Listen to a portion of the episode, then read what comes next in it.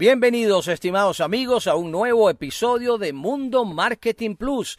Les saluda Luis Federico Torres y les vamos a acompañar en los próximos minutos con temas de marketing, negocios, publicidad e innovación. Así que preparados porque aquí vamos con Mundo Marketing Plus. Como saben amigos, tratamos acá en el programa información sobre marcas, empresas, productos eh, de diferentes categorías, diferentes mercados. Un mercado que vio un ascenso vertiginoso durante la pandemia, particularmente año 2021, fue el de fabricantes de bicicletas estáticas, por el tema de, bueno, eh, la reclusión de gran parte de la población en sus hogares, el trabajo a distancia, estudio a distancia, bueno, y hacer las cosas en casa, entre ellas el ejercicio, eh, muchas personas compraron bicicletas estáticas. Y una marca clave en este mercado es la marca Pelotón. Usted ponga eh, pelotón bicicletas en su buscador y verá allí toda ese, esa cantidad de opciones. Las ventas, como les digo, bueno, eh, subieron en un cohete las de pelotón en el año 21, pero ya eh, con la vacunación o los planes de vacunación en el mundo más avanzados, muchas personas vacunadas, la, la pandemia vamos a ponerlo entre comillas, más o menos bajo control, los casos graves están bajando, en fin, todas estas circunstancias y en vías hacia que esto se convierta en algo, digamos, controlado, pues eh, las ventas volvieron a lo normal, las ventas de, bicicletas estáticas, entre ellas la de pelotón, pero está aprovechando esta compañía la circunstancia para hacer algunos ajustes eh, a lo interno. La compañía estadounidense especializada en la fabricación y venta de bicicletas estáticas para la práctica del home fitness, que supuestamente despertó el interés de Amazon, Apple y Nike, ha relevado a su consejero delegado y ha anunciado más de 2.000 despidos. Barry McCarthy, ex director financiero de Spotify y Netflix, asumirá el cargo de presidente y consejero delegado de la compañía, mientras que John Foley, eh, hasta ahora consejero delegado, pasa a ser presidente ejecutivo de la compañía.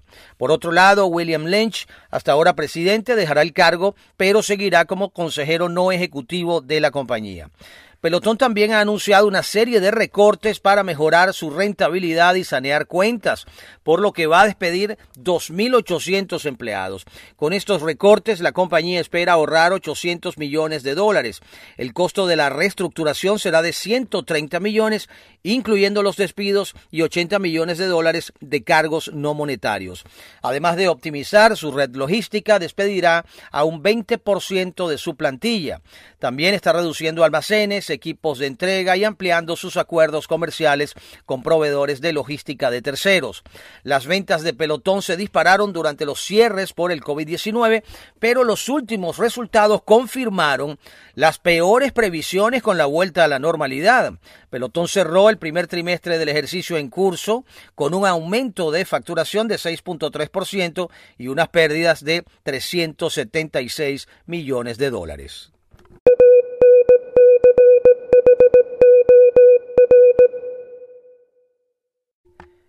Les recuerdo amigos eh, nuestra cuenta en redes sociales en la plataforma Instagram arroba Luis Federico Torres, arroba Luis Federico Torres. Bien, criptomonedas, se habla mucho de la infranqueabilidad de estos sistemas, de que son muy seguros, de que, bueno, este, es muy difícil eh, hackearlos. Pues eh, sí, muy difícil, pero hay quien lo logra, ¿no? Hay quien lo logra. Ahora, fíjense esta nota, autoridades estadounidenses recuperaron 94 mil bitcoins robados en 2016. No sé cómo está el Bitcoin hoy, pero debe estar por allí por los 40 mil. Multiplica 94 mil por 40 mil y tendrá la suma que eso significa. Pues bien, la plataforma de exchange de criptomonedas Bitfinex anunció que el Departamento de Justicia de los Estados Unidos logró recuperar casi 4 mil millones de dólares que fueron robados a sus usuarios durante un ataque registrado en el año 2016. De acuerdo con Bitfinex, esto fue posible en parte debido a la cooperación que brindaron las autoridades estadounidenses para dar con los responsables del que hasta la fecha es uno de los mayores robos de criptomonedas de la historia. El Departamento de Justicia indicó en un comunicado que logró confiscar 3.600 millones de dólares de los 4.500 robados por los hackers durante el ataque. Precisaron que como parte de las investigaciones, dos personas permanecen detenidas mientras continúan las averiguaciones. La plataforma de Exchange informó que realizará todos los trámites pertinentes para que, una vez concluyan las investigaciones, los fondos confiscados por el Departamento de Justicia les sean devueltos. Este organismo precisó que los detenidos fueron identificados como Ilya Lichtenstein, de 34 años de edad, y su esposa Heather Morgan, de 31 años, ambos residentes en la ciudad de Nueva York. Estaba previsto que tanto Liechtenstein como Morgan comparecieran este mismo martes a un tribunal federal en Manhattan. De acuerdo con lo expuesto por las autoridades, Liechtenstein y Morgan presuntamente conspiraron para lavar las ganancias de 119.754 bitcoins que fueron robados de la plataforma Bitfinex después de que un pirata informático violara sus sistemas e iniciara más de 2.000 transacciones no autorizadas. Dichas operaciones enviaron las criptomonedas robadas a una billetera digital que se encontraba en control de este individuo, Liechtenstein. El Departamento de Justicia sostiene que durante los últimos cinco años 25 mil bitcoins fueron transferidos de esa billetera a través de un complicado proceso de lavado de dinero que terminó con el depósito de algunos de los fondos robados en cuentas financieras controladas por Liechtenstein y Morgan. Los bitcoins restantes, unos 94 mil, permanecieron en la billetera inicial a donde fueron transferidos luego del robo.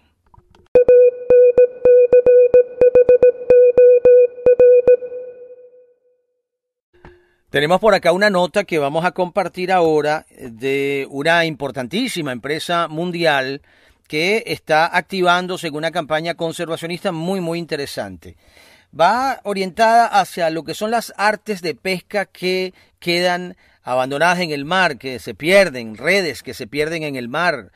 Eh, imagínese usted el tamaño de una red de esta de pesca de arrastre, por ejemplo, eh, que puede medir más de un kilómetro que queda allí o, redes pequeñas, eh, nylon, miles y miles de kilómetros de nylon, en fin, eh, elementos que, que, quedan en el mar y que se convierten en verdaderas trampas mortales para las criaturas marinas. Esto es un problema muy, muy serio. No se ve porque, bueno, es subacuático, no lo podemos ver, pero sí podemos chequear las consecuencias de este asunto. Ahora, la empresa es Samsung y va a reutilizar las redes de pesca desechadas para eh, fabricar nuevos dispositivos Galaxy.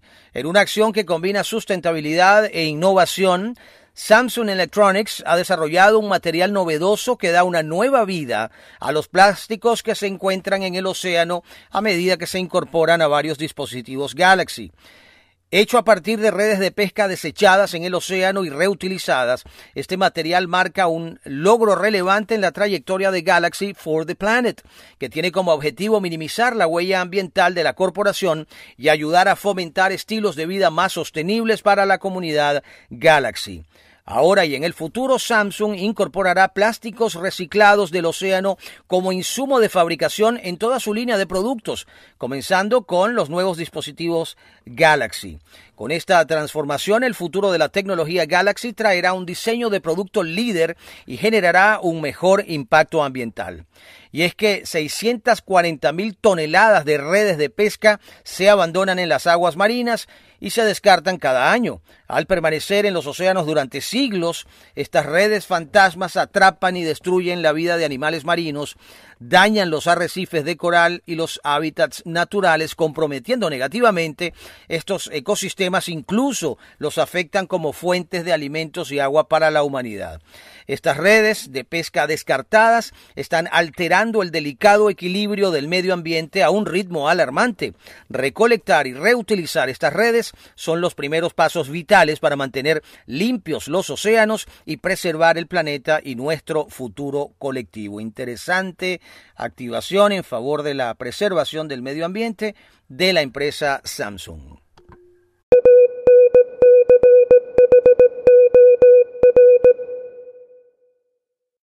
Vamos a hablar ahora de un diamante negro subastado en la casa Sotheby's. Siempre estamos hablando de las subastas de, bueno, diferentes artículos y creo que es primera vez que hablamos de un diamante negro, pero creo que es pertinente y necesario hacer un poquito de, ejercicio de cultura general para saber qué, es un diamante negro, ¿no?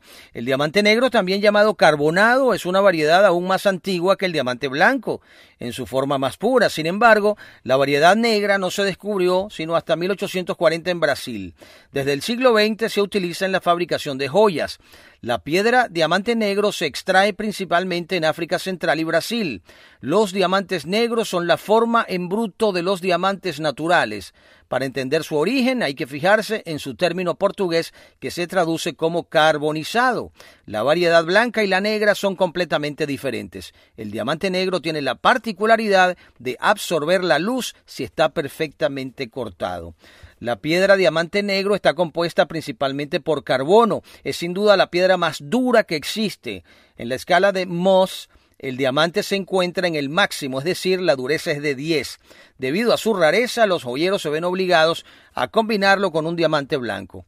Hay que decir que el color de este cristal es muy buscado. Los joyeros son capaces de hacer milagros creando verdaderas obras de arte a partir de esta sencilla piedra. Ahora aquí habla del origen de la piedra, hay varias teorías, en fin, pero ya sabemos que es un diamante muy raro, es un diamante negro, eh, se consigue en mm, solo dos lugares en el mundo, África y Brasil o se han conseguido allí y su eh, hallazgo es tan reciente como en 1840, según vimos en la información. Bueno, Diamante Negro también, si no me falla la memoria, era un torero, creo yo. Pero bueno, vamos a ver cómo fue la subasta. Le pido disculpas en adelanto porque la nota tiene la combinación de dólares y libras esterlinas y uno a veces se confunde. Pero lo cierto es que el diamante al final fue vendido eh, por más de 4 millones de dólares. El diamante negro Enigma de 555.55 quilates y el más grande de su tipo en ser vendido al mejor postor fue subastado por 3.16 millones de libras esterlinas, unos 4.3 millones de dólares, en una venta online organizada por Sotheby's. La subasta que comenzó el pasado 3 de febrero se alargó en los últimos minutos con una batalla de pujas que duplicó su precio de martillo desde eh, los 1.3 millones de libras esterlinas hasta los 2.6. El precio se situó así dentro de las estimaciones de los expertos de Sotheby's, que le habían adjudicado un precio de entre 3 y 5 millones de libras esterlinas.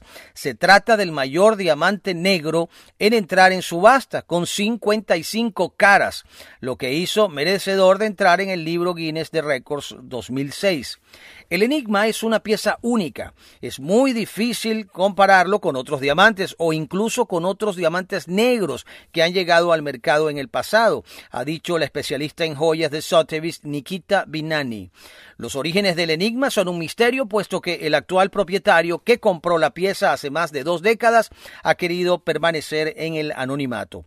Tampoco se sabe cuándo y dónde fue descubierto exactamente el diamante negro, y la casa de subasta solo apunta a que este tipo de gemas se encuentran exclusivamente, como decíamos, en Brasil y en la República Centroafricana, y que generalmente se formaron esto sí no lo sabíamos, no, no, lo leímos anteriormente, se formaron hace unos 2.000 o 3.000 millones de años y se cree que con el impacto de algún tipo de asteroide sobre el planeta. Así que muy, muy raros estos diamantes negros y aquí se ha subastado uno en una cifra récord, una piedra, en 4 millones de dólares.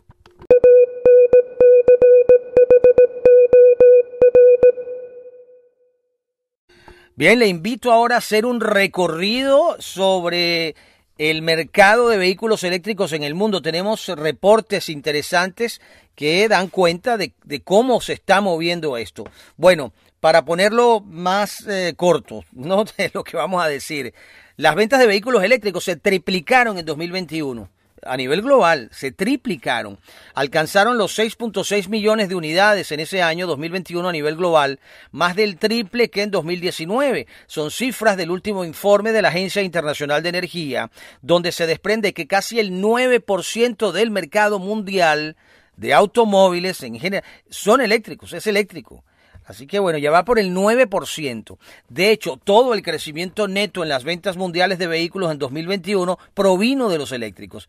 La Agencia Internacional de Energía estima que hay alrededor de 16 millones de vehículos eléctricos en carreteras de todo el mundo.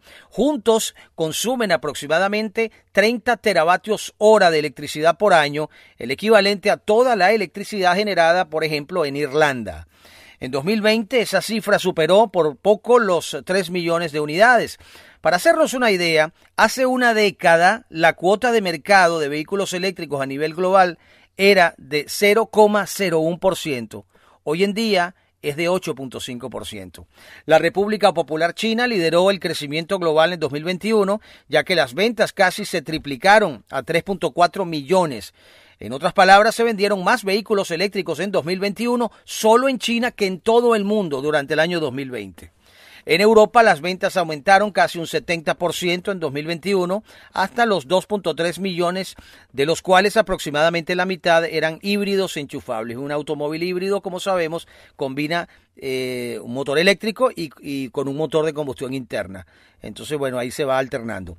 En tercer lugar se encuentra Estados Unidos, un mercado que está evidentemente dominado por Tesla, ya que las ventas se duplicaron para superar el medio millón de unidades en 2021. Y en el polo opuesto, Brasil, India, Indonesia o Japón, sin apenas penetración del automóvil eléctrico. Son mercados gigantes, pero que están eh, listos para ser eh, colonizados. Y ahí, cuando venga la venta de vehículos eléctricos en estos países, eh, estas cifras darán un salto. Pero ya la cuota es de 10%, ya casi 10% de vehículos en el mundo son eléctricos. Esto va avanzando año a año. Y hay muchísimas alternativas. La marca que más suena, por supuesto, es Tesla, pero hay muchas, muchas marcas. En China hay marcas de vehículos eléctricos eh, muy económicos eh, que cuestan tres mil, cuatro mil dólares y son muy, muy populares. Esos cuentan también. Así que bueno, esto va avanzando eh, a saltos realmente.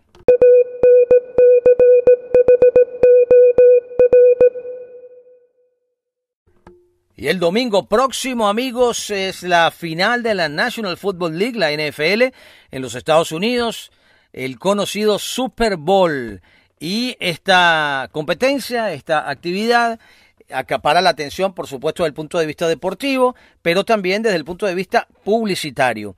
De hecho, estaba viendo un reporte que hacía CNN esta mañana en el que hablaba que algo más del 30% de las personas que siguen el Super Bowl por televisión lo hacen por los comerciales, por ver los comerciales que allí se van a presentar, que por supuesto resulta un catálogo y un derroche de creatividad, de producción, en fin.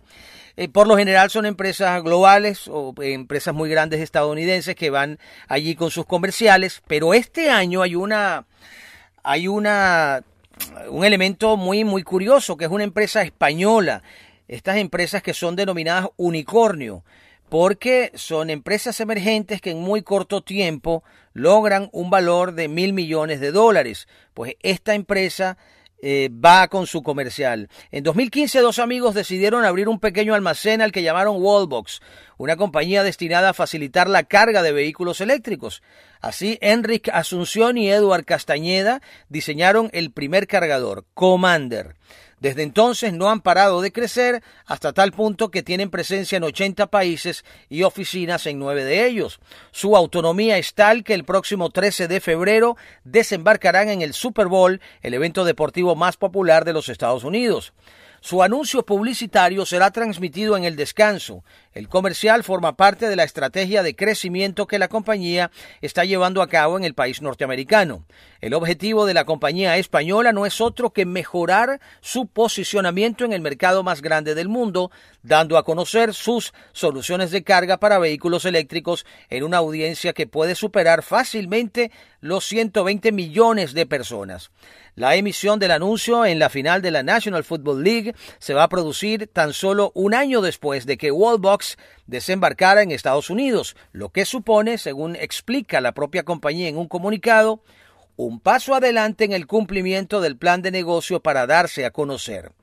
Además, no se produce en un momento cualquiera. La movilidad cero emisiones se encuentra en plena expansión en el país norteamericano gracias en parte a los planes lanzados por la administración Biden. En los nueve primeros meses de 2021, según datos oficiales, Wallbox vendió más de 66 mil unidades, lo que llevó a disparar sus ingresos un 250% en comparación con 2020, impulsados por un mayor crecimiento en algunos de los principales mercados de vehículos eléctricos como Alemania y Reino Unido y gracias al desembarco de este nuevo en este nuevo mercado estadounidense. Así que bueno, junto a los grandes anunciantes que van a estar allí en el Super Bowl estará esta empresa emergente española Wallbox con su comercial.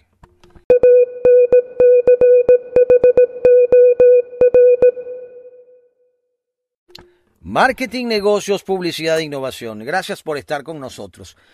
2020 eh, al final, 2021 al principio y bueno, casi que durante todo el año estuvimos recibiendo información de Disney, la corporación, y sus eh, terribles resultados con los parques temáticos cerrados, con eh, los cruceros eh, que no podían navegar, en fin, esto tuvo una afectación muy, muy importante para Disney, pero ahora tenemos un, digamos, un panorama un poco más despejado. Disney supera las estimaciones de ingresos trimestrales.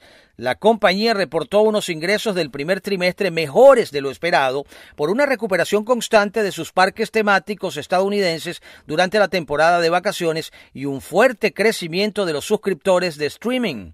Los ingresos totales de la empresa aumentaron 34% a 21.820 millones de dólares en el trimestre que finalizó el primero de enero, superando la estimación de los analistas de 20.910 millones de dólares. Disney Plus el servicio de streaming de la compañía, con dos años de funcionamiento, mantuvo el negocio a flote cuando la pandemia interrumpió las operaciones de sus parques temáticos, complejos turísticos y operaciones de cruceros. Ahora la relajación de las restricciones gubernamentales y la demanda reprimida ha propiciado una fuerte asistencia a los parques temáticos nacionales a medida que el temor a Omicron ha ido disminuyendo. La ganancia neta de las operaciones continuas fue de 1.150 millones de dólares frente a los 29 millones de dólares del año anterior. Vaya diferencia, ¿no?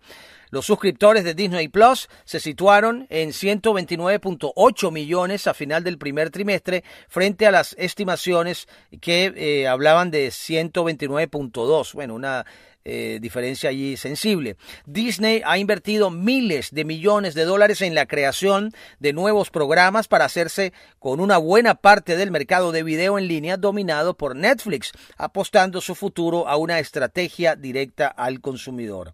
Así que bueno, Disney, luego de esos nubarrones que vio en el panorama, eh, está viendo la luz nuevamente aparecer con eh, la apertura de los parques, la asistencia de la gente, el zarpe de los cruceros, en fin, y por supuesto con el crecimiento de su plataforma streaming Disney Plus. Y hasta acá la entrega de hoy de Mundo Marketing Plus. Marketing, negocios, publicidad e innovación en cápsulas. Ese es nuestro espíritu. Así que les esperamos en una próxima oportunidad. Les ha acompañado Luis Federico Torres. Y si te gustó nuestro contenido, pues recomiéndanos Mundo Marketing Plus.